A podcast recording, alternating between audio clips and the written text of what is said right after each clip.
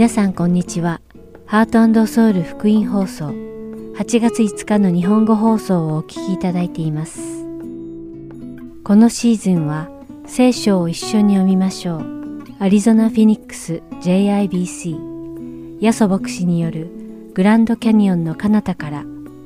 そして御霊の実をお送りします。それでは聖書を一緒に読みましょうお聞きください。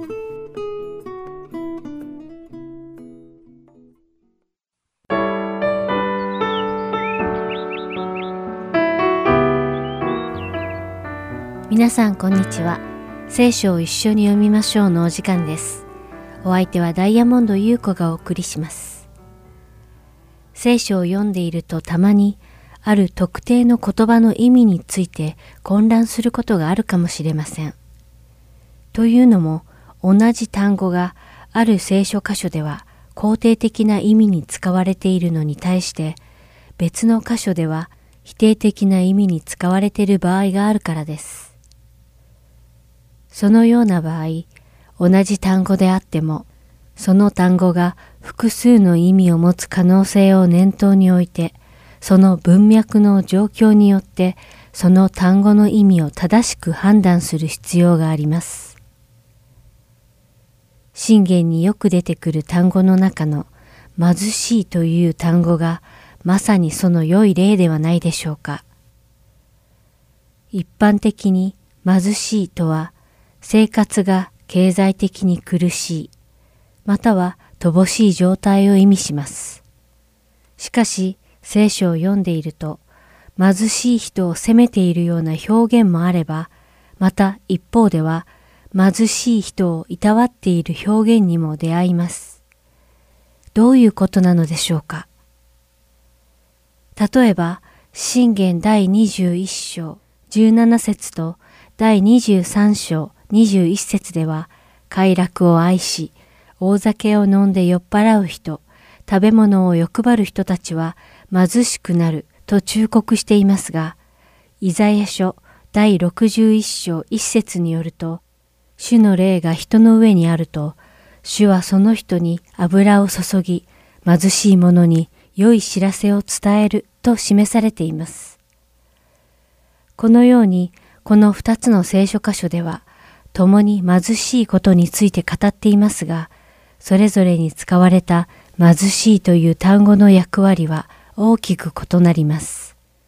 ですから私たちはこの貧しいという単語が使われる役割の違いを理解する必要があります。実は聖書では貧しいこと自体について良し悪しを評価しておらず、どうして貧しくなったのか、その理由が重要視されています。先ほどお話ししたように、信玄第21章17節や第23章21節によると、人が快楽を愛し、怠けて働くことを嫌って貧しくなることは良いことではないのです。聖書では、そのような理由で貧しくなった人たちを咎め、その人たちが悔い改めて正しい道を歩むように忠告しているのです。しかし一方では、誠実にけなげに働いていても社会的な問題によって貧しい人たちもいます。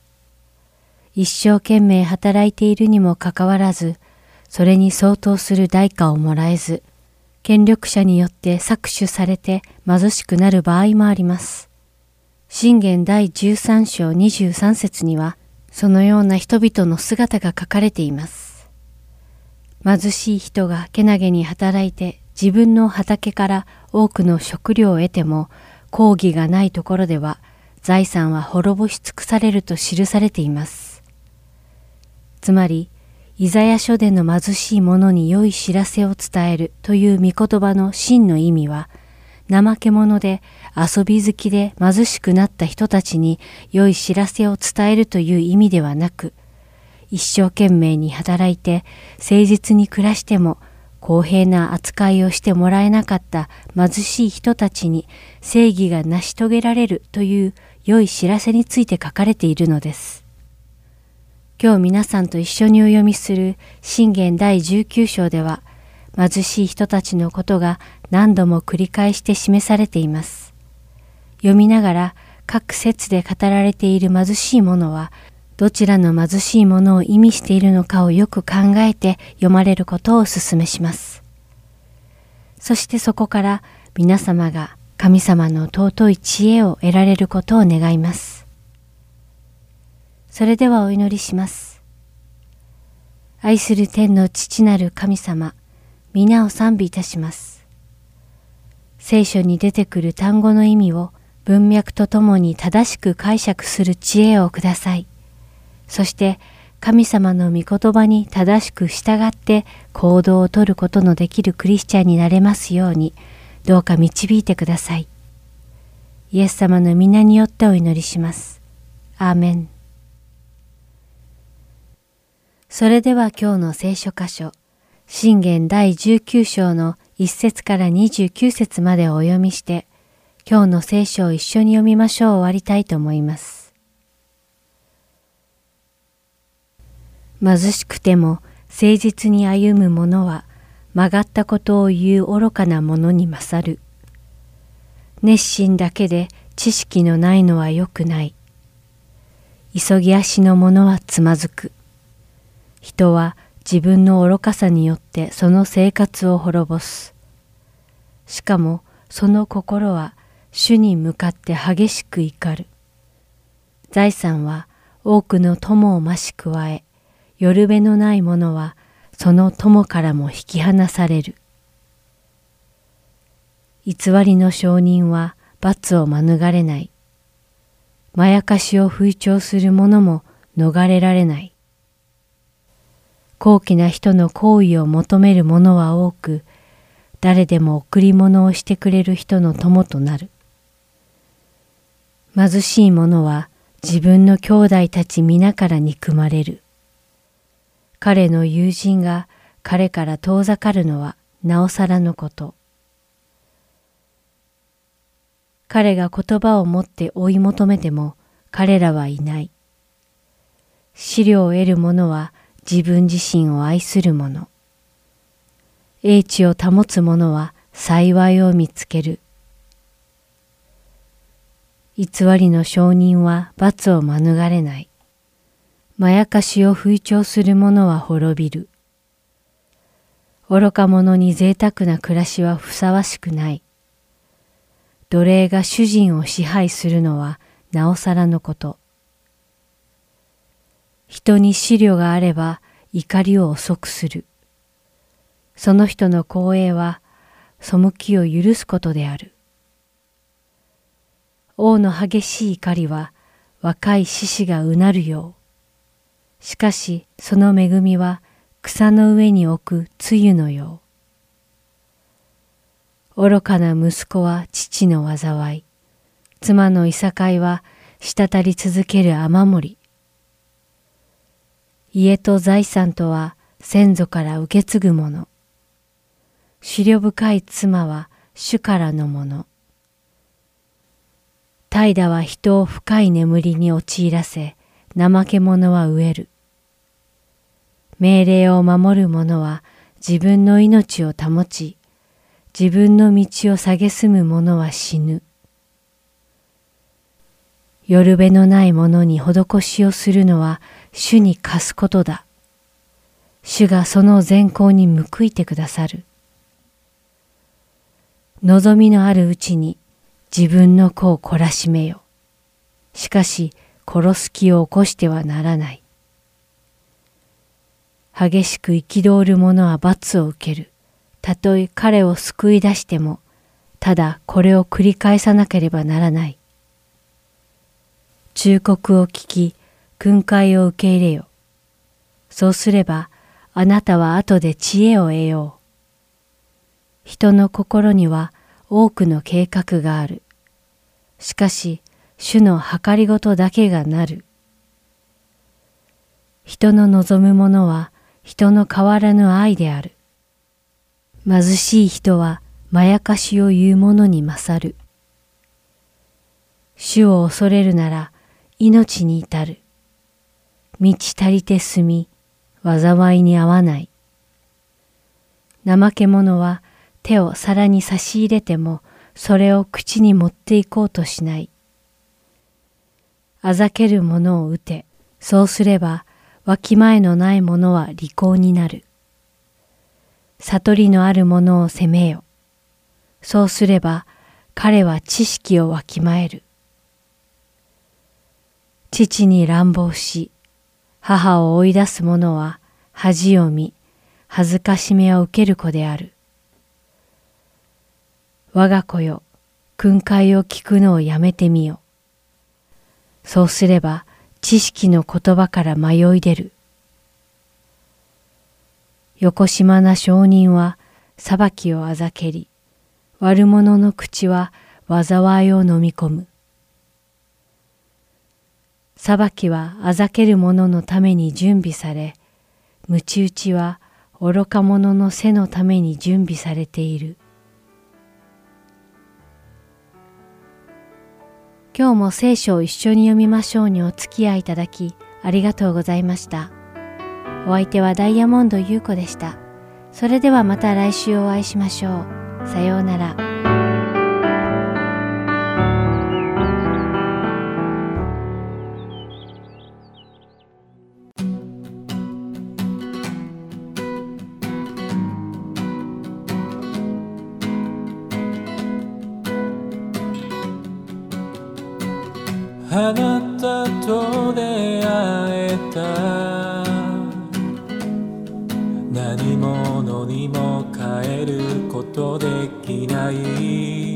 その愛。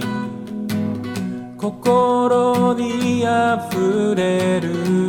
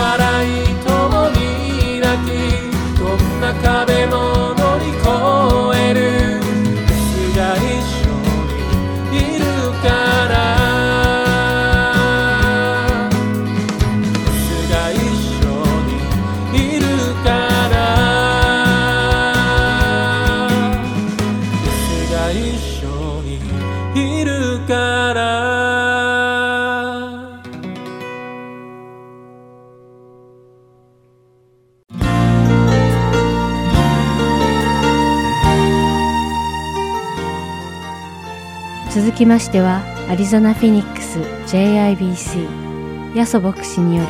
グランドキャニオンの彼方からをお聞きください。今日のタイトルは Overcomers です。ヤソ先生のお話を通して皆様が恵みのひとときを送られることを願います。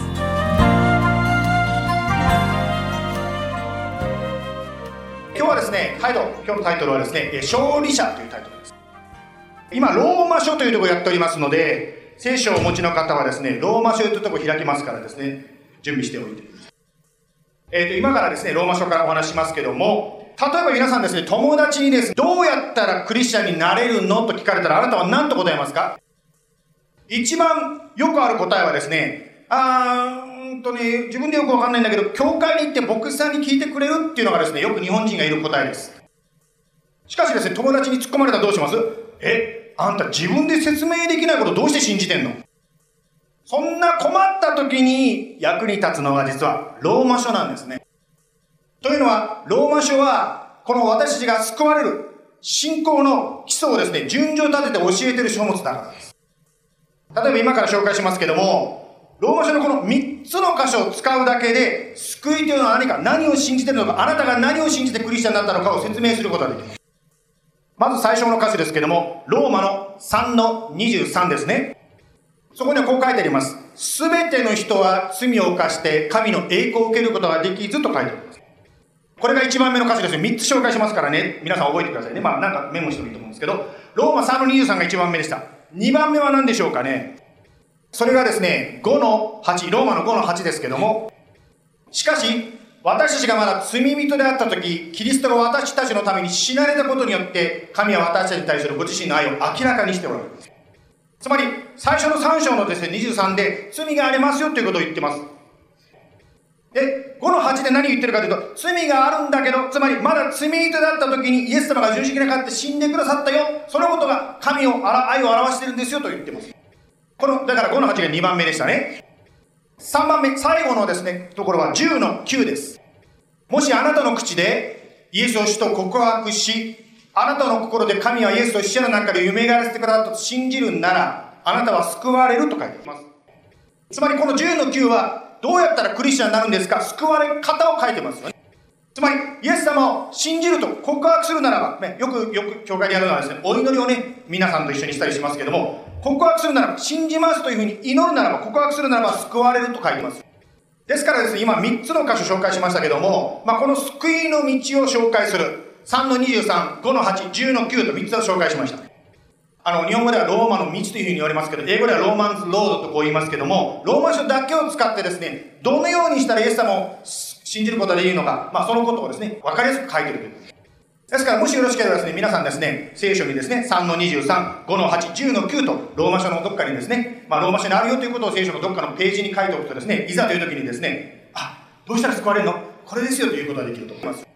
さて、この救いというものは、死んだ後に天国行くだけじゃなくて、今があるんですね。毎日の生活の中で、実はこの救いというものが現れてきます。今日のですね、まあ、テーマとなる8章にですね、ようやく入るわけですけども、8章の28にこんなこと書いてますね。神を愛する人たち、すなわち、神のご計画に従って召された人たちのためには、すべてのことが共に働いて益となることを私たちは知っています。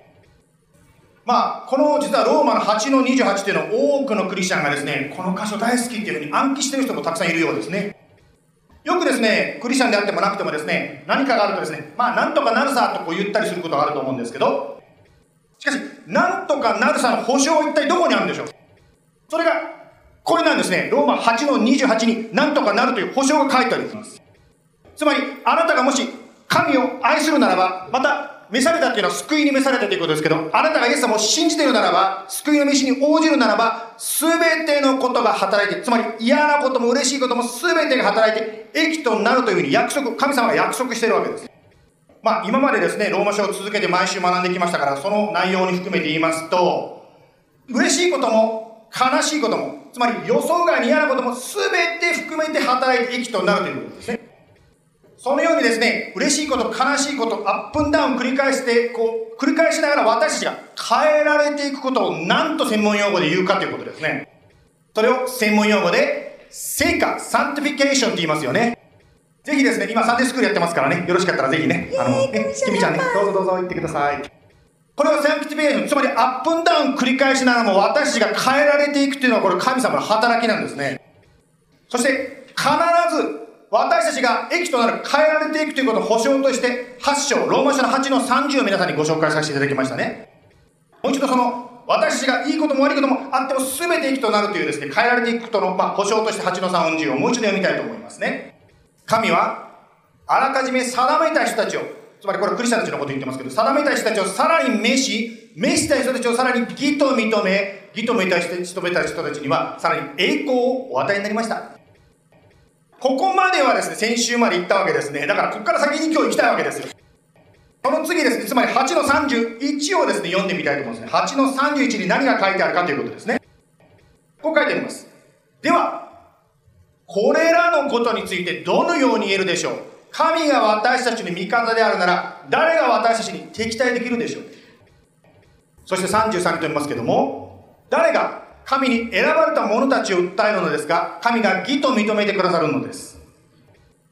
34、パウロはさらに迫ります。誰が私たちを罪ありとするのですか？死んでくださった方、いや、蘇られた方であるキリストイエスが、神の右の座につき、しかも私たちのために取り出していってくださるのです。ここでですね、誰が誰がと言ってますけど、誰のこと言ってるんですか？これは、イエス様を信じる、あなたや私のことを言ってるんですね。特に34節でですね、イエス・キリストが取りなしていてくださると書いてます。祈っていてくださるイエス様が私たちのことを心にかけて取りなしの祈り、取りなしてくださってるんですね。ですから私たちいろんなことをですね、通ると思いますけども、その中でもイエス様はそのことを覚えて、本当に私たちのために取りなしていってくださる、そばにいてくださる、導いてくださるわけですね。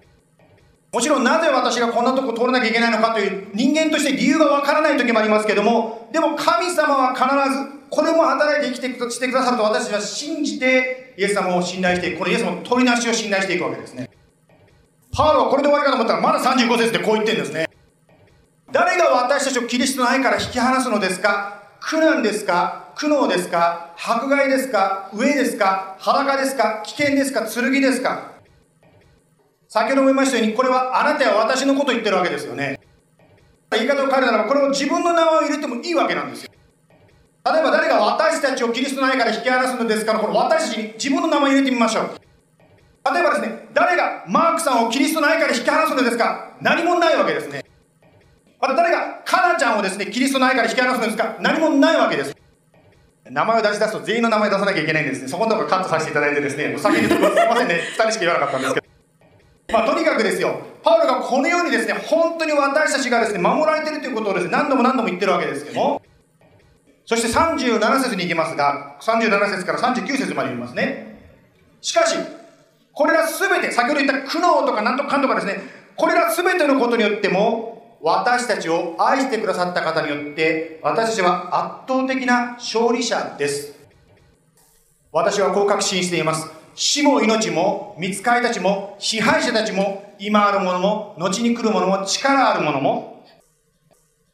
高いところにあるものも、深いところにあるものも、その他のどんな被造物も、私たちの主、キリストイエスにある神の愛から、私たちを引き離すことはできません。なんでこんなにですね、聖書は、誰が、誰が、誰だとですね、何度も何度も言わなきゃいけないんでしょうか？というのは、私たちは実際に生きていてですね、大丈夫かな？全て益となるという思えないんだけどってやっぱりあるわけ不安になることあるわけですよ。ですからですねもし今日のメッセージをノートに取ってる方はですねこう書いていただきたいんですよ。このこの言葉を書いてください。イエス様は私を守る。この言葉を書いてください。イエス様は私を守る。イエス様は私を守るパロは何度も何度もどうして言わなきゃいけなかったかというと私がそう思わない時がよくあるからです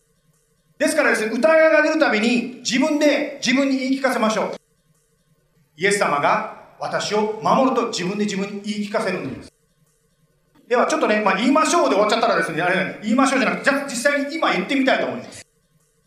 はい、いいね、英語は3ワード。日本語長いんだけど、イエス様は私を、まあ、とにかくですよ。日本語は先言ってみますね。で、英語もね、ついてくださいね。イエス様は私を守る。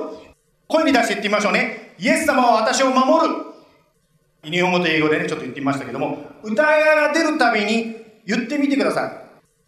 覚えてください。強く言ってですね、あ、なんか確信があったから大丈夫とか、そういう感情の問題ではないと、先週も学んだと思うんですけど、感情の問題ではないわけですね、これ。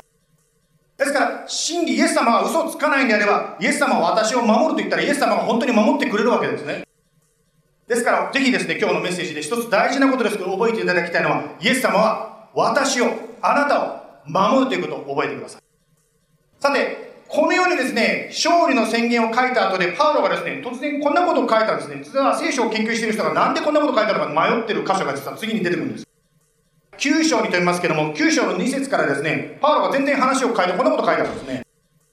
9章の2節からいきますけども、私には大きな悲しみがあり、私の心には絶えず痛みがあります。3節私は自分の兄弟たち、肉による自分の同胞のためなら、私自身がキリストから引き離されて、呪われたものとなっても良いとさえ思っています。実はこれ9章がずっと続いて10章、11章まで行くんですけど、この10章の1節読みますね。10章の1節私の心の願い、彼らのために神に捧げる祈りは彼らの救いです。先ほどですね、パウロはですね、8章のところでですね、神は私を守るんだ私はキリストないから引き離されないんだとあれほど強く言ってたんです。しかし、離されないはずの私が離されてもいいよ、この理由のためだったと言ってるんですね。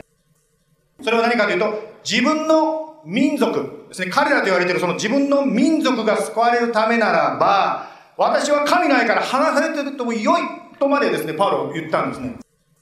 教会ではですね、礼拝の前にね、あの、お互いのために祈り合う時を思ったりしておりますが、普通はですね、普通はみんな当たり前だと思うんですけど、やっぱり自分の幸せ祈りません祈る時。やっぱりですね、家族の幸せですね、素晴らしい親子関係のために祈ると思います。またですね、仕事とか学校のですね、祝福を、祝福を祈ると思うんです。しかしですね、パウロの話を今、8章、9章と流れを見ていくとですね、祝福を言いながらも、それだけではない、つまり祝福を受けてんだけど、それだけで止まらないですね、パウロの心、実はこれイエス様の心なんですけど、それが滲み出てるんですね。つまり、自分は祝福されて幸せだけど、そのために本当に祈ってるし、それを受けてるんだけど、これだけじゃ満足できない。私の民族が救われるためだったら、つまり救われてほしいんだ。ということをですね、パウロがすごくです強く願ってるのはこれで見えると思います。実はそれがイエス様の神の心なんですね。つまり、旧約聖書の先ほどね、聖書の通読の話で旧約聖書もいくつか出てきてると思うんですが、聖書全体読んでいくとわかると思うんですけど、神はですね、失敗した人間を放り出してもよかったわけですね。こんなやつダメだって言って捨ててもよかったのに捨てなかったんです。そうじゃなくて、諦めないでですね、帰ってきてください。帰ってきてくださいと、もう何度も何度も言ってる。それが神の心なんですね。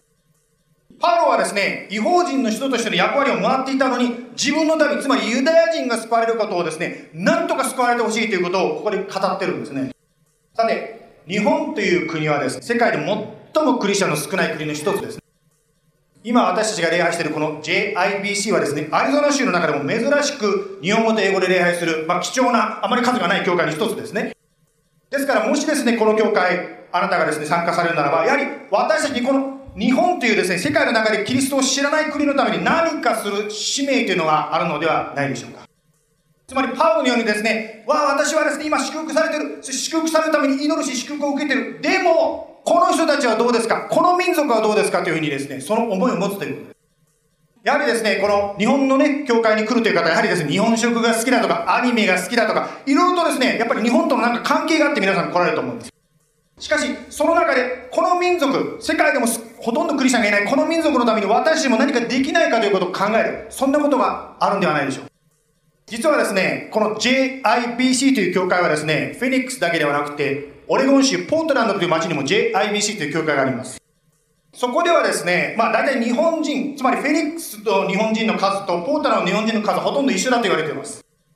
まあ今画面に出てるのがですね、そのポートランドの JBC に集まっている人たちの姿ですね。まあね、VBS の模様とかですね、出ておりますけども、そして礼拝にもですね、200人ぐらいの人が集まっているそうです。この座り方見てください。日本の文化持ってるの分かるでしょ？正座、これ正座してますよね。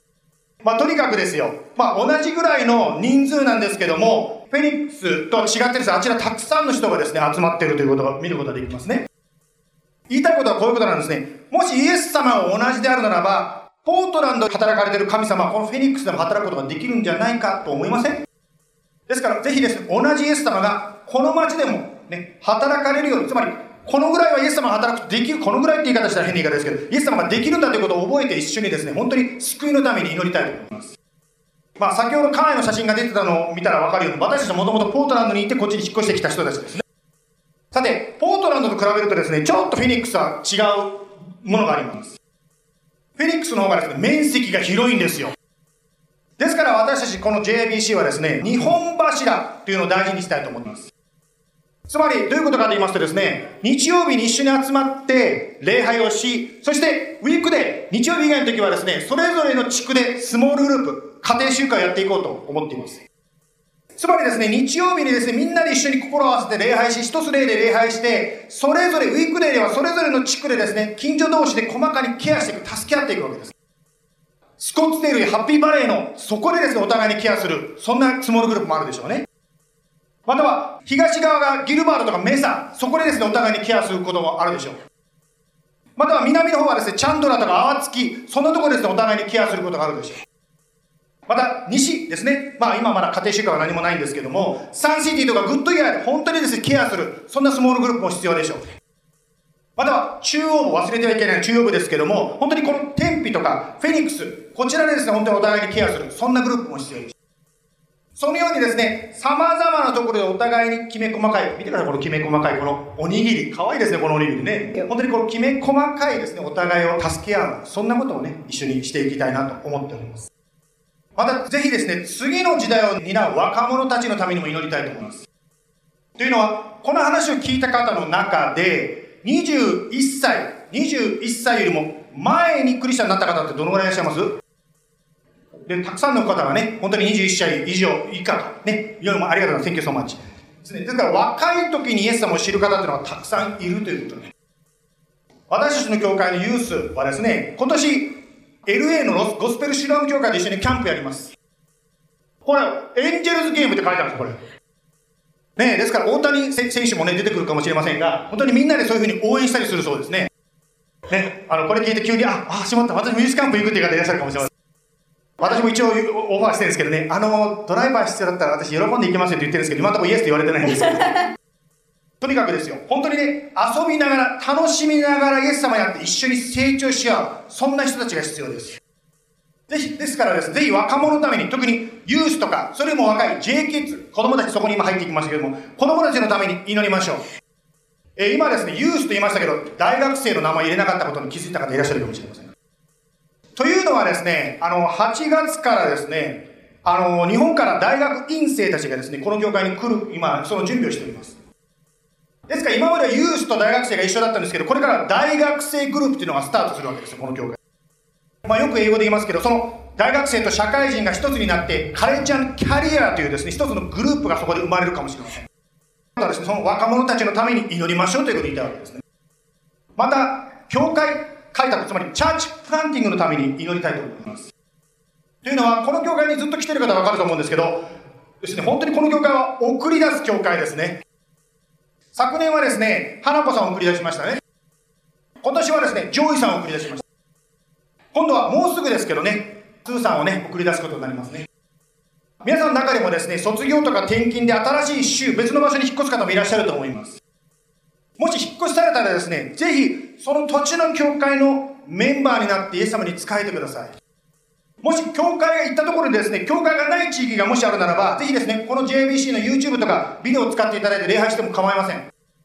昨年送り出した花子さんはですね、JIBC のこのステージの上でね、あの、ずっと奉仕しておられましたよね。しかし、彼女はですね、そこから送り出されて、今、シアトルの方にいらっしゃいますけども、引っ越してからも、その教会でワーシップチームの一員として奉仕されておられます。言いたいことは、どこにいてもイエス様に仕えてほしい。仕えるて使えるのが私クリスチャンです。ですから皆さんもぜひですね、この教会の礼拝に来続けていただいて、メンバーになって、そしてイエス様に仕えていただきたいと思います。まあ、最後のところ少し長く説明させていただきましたが、パーロがですね、勝利があると8章で言った後で、自分の民族の救いを強く狙っているということが出てきましたね。ですからですね、今日の話をまとめると、この3つのポイントになります。つまり私は、勝利者としての私は自分の救いを確かにしましょう。先ほどね、ローマ書の3つの箇所を使えばいいと言ってましたね。その3つのポイントぜひ覚えてください。ですから、まず救いを確かにしましょう。これが1番ですね。2番目、神の守り。イエス様は私を守ってくださる。このことを確信してください。もしあなたの友達がですね、ちょっと不安になってきたら、その方に言ってあげてください。イエス様はあなたを守ります。そして、疑いが湧いてきたらですね、信じれるまでそのことを繰り返し言ってください。これはですね、真理であるならば、必ずそのことが起こるということです。そして3番目、パウロのその自分の民族に対する思いからわかるように3番目ですけども、勝利者としてぜひ日本という世界でクリスチャンの一番少ない国の一つのために祈りましょう、願いましょう。そのためにスモールグループとかいろいろ奉仕とかですね、いろんなことしながらも、ぜひですね、救いのために祈ってください。ではですね、今からお祈りをしてですね、それから賛美をしたいと思います。イエス様、今日こうして一緒にこの日曜日、あなたをお願いさせていただきました。あなたは私たちをとても愛しておられます。時々それは私たちに対する片思い、つまりあなたがこれほど愛してくださっても私たちはそのことを忘れてしまうことがあるかもしれません。イエス様本当に守ってくれるのかな？イエス様本当に救ってくれるのかな？またはイエス様本当にいるのかな？本当にそういう疑いが湧いてきますが、その時にあなた、これは別に哲学とかそんなもんじゃなくて本当にあなたが本物であるならばあなたは自分が本物であることを示すことができます。一時的に神を見失うこともあるんでしょう。というのは私自身牧師であるヤソ自身も神を疑ったというよりも神から離れたこともありますから。私が仮にあなたの前についていけなくなって離れてもあなたは決して私を見捨てません。というのをパウロが何度も何度も言ったようにイエス様は必ず私たちを見捨てないと言ってるからであります。今日この話を聞いている方の中でもしそのような神の愛を、そんなに熱く迫ってる愛を知らない方がいるならば、どうぞその個人的に分かる形で見捨てない神の愛を体験できますように導いてください。また今日3番目に最後に学んだように、パウロは自分がこんなに守られているということにとどまらずに、私はもし私の民族が救われるためなら、この民が救われるためなら、私はもう神の愛から離されているともいいんだとまで彼は言い切りました。もちろん、パウロはいくらそう思っても、神様あなたの愛は決してパウロを見捨てなかったです。つまり同じように、私たちの安全、セキュリティはもう守られている、確保されています。確かです。ですから、そのように私たちもあなたの愛の守りを受けているものとして、特に今日は、ジャパニーズチャーチと名前が付ってますから、日本の救いを共に心わせて祈ります。このアリゾナ州は、この日本の、日本語を使った伝道している教会はほとんどありません。その中でなぜかあなたは今日、この日、私がこの教会で礼拝することを導いてくださいました。あなたはあのパウロをして、もうイエス様あなたにを反対し続けた、背を向け続けた、それでもあなたが愛してくださったように、パウロも何とかしてこの民族が救われほしいと、パウロもユダヤ人のために祈りました。日本も何度もイエス様を退けてきましたが、私も諦めずに、私ができること、祈って仕えていきたいと思います。今日こうして、そのようにあなたの愛の守りにある私たち一人一人があなたを礼拝できたことを感謝いたします。どうぞお一人お一人の上に、主にある愛による守り、そして導き、そして勝利者としての歩みが今週豊かに起こされます。イエス様の名前によって祈ります。アメン。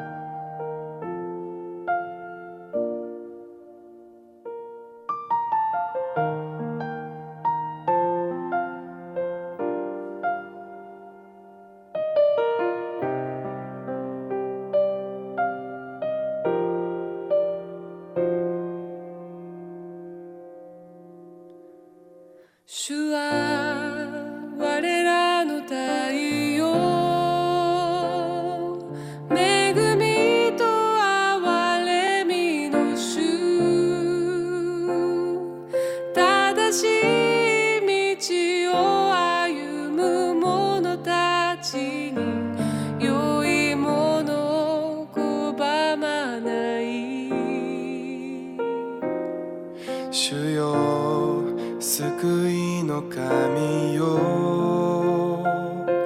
義をもって治める方。主を恐れる者に注が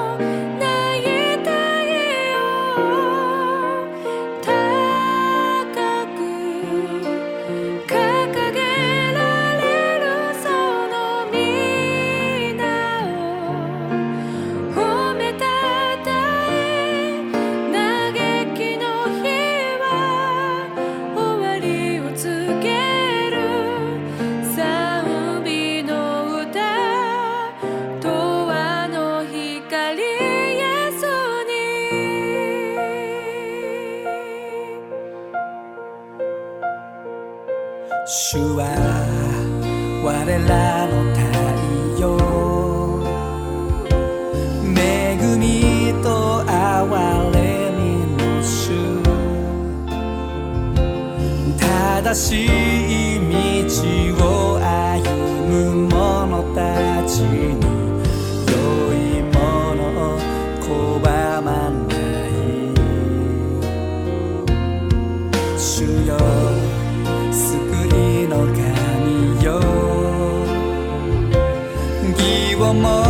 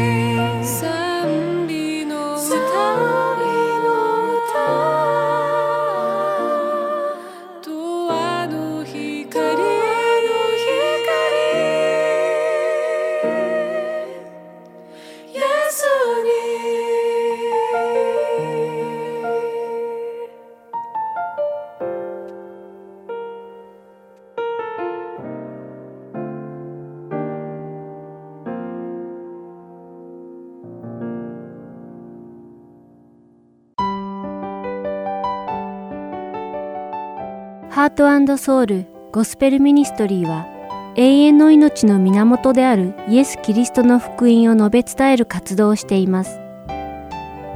もしこの放送をお聞きになっている皆さんの中で神様そしてイエス様のことまたは永遠の命についてもっと知りたいと思われる方がいらっしゃいましたらどうぞこちらのウェブサイトまでお気軽にご連絡ください。heartandsoul.org at gmail.com heart and seoul.org at gmail.com またこれからもこのハートソウルミニストリーの CD をご希望の方は E メールとお名前ご住所をご記入の上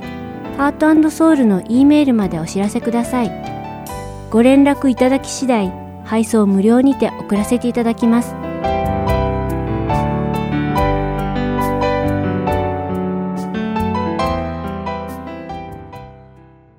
それでは御霊の実をお聞きください。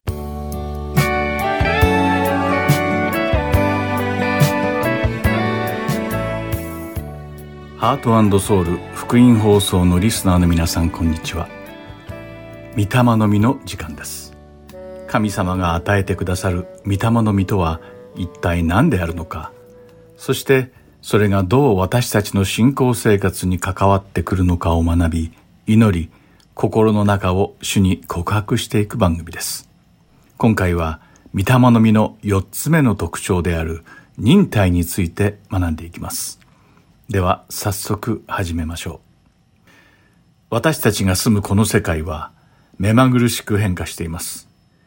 おかげで私たちは多くの便利さを享受していますが、そのせいでとても気が短くなってしまうこともあります。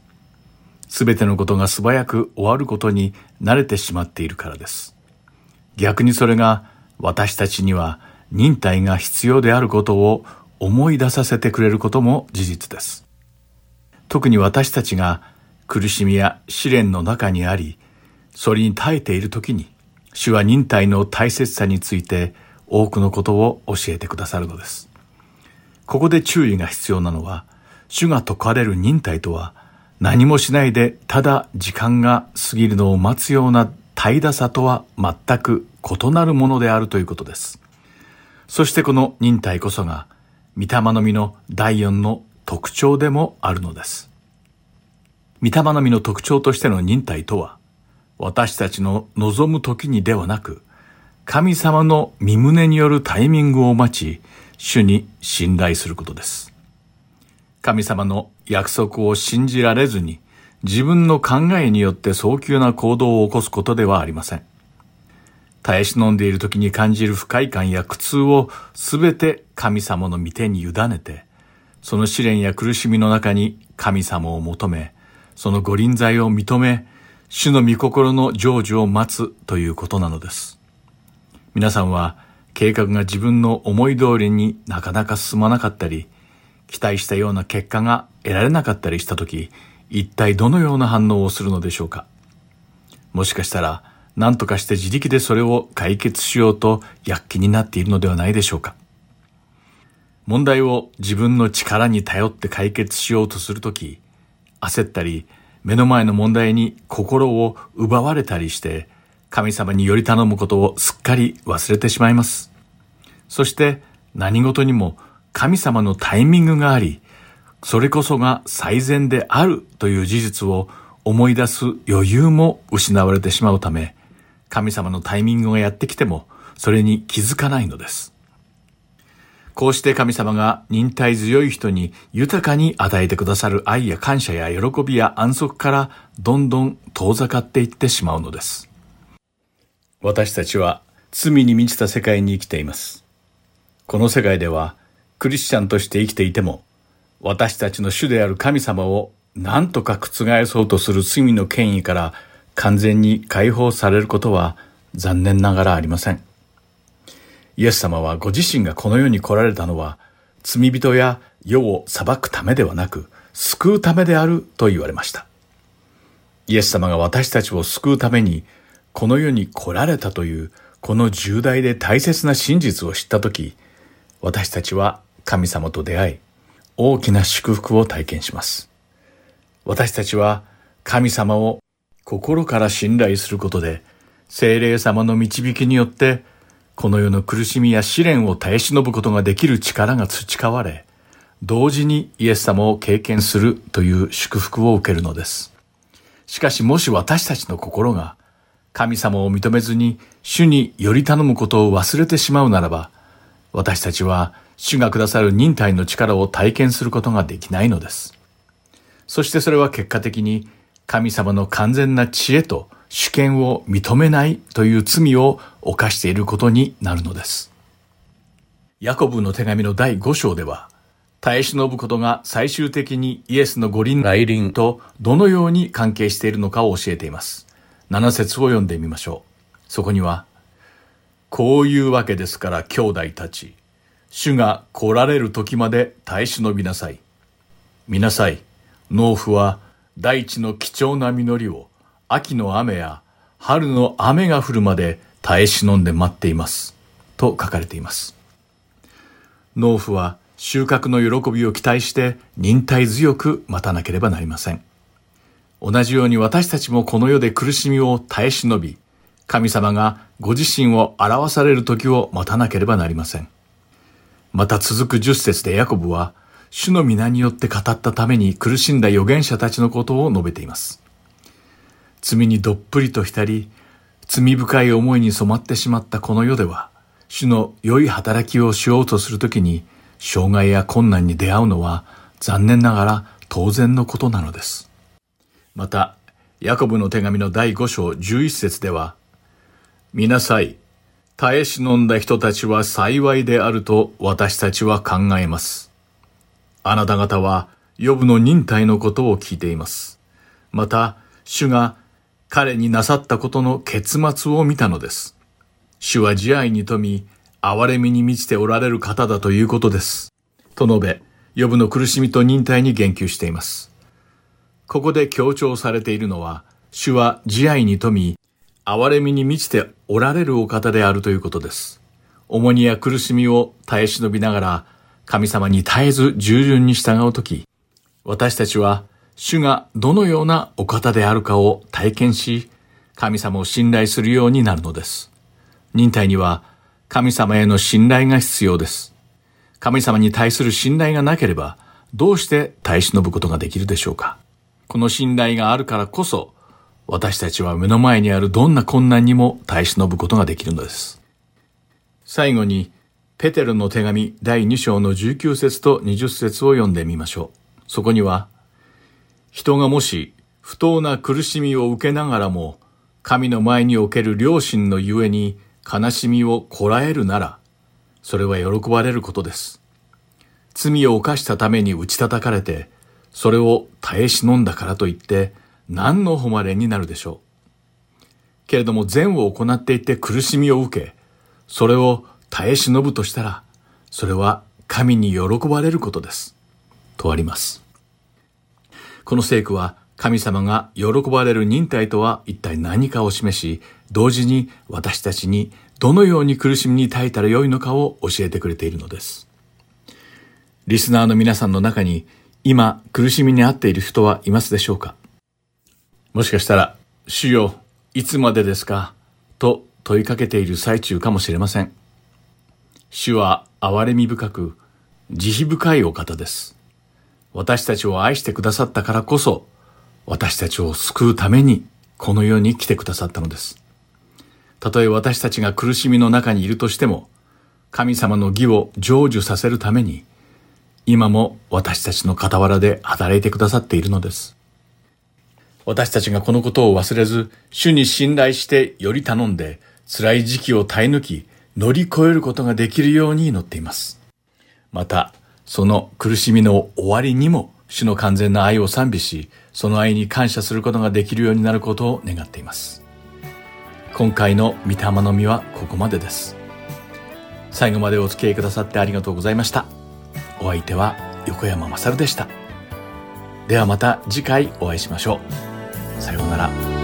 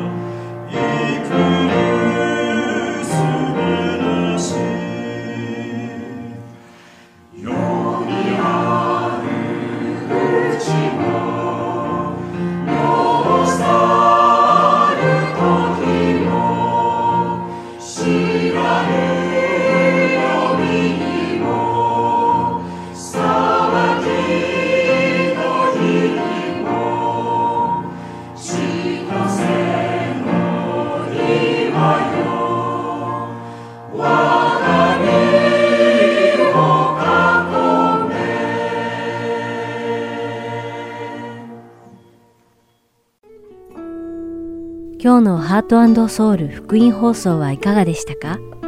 最後までお付き合いくださりありがとうございました。それではまた来週お会いしましょう。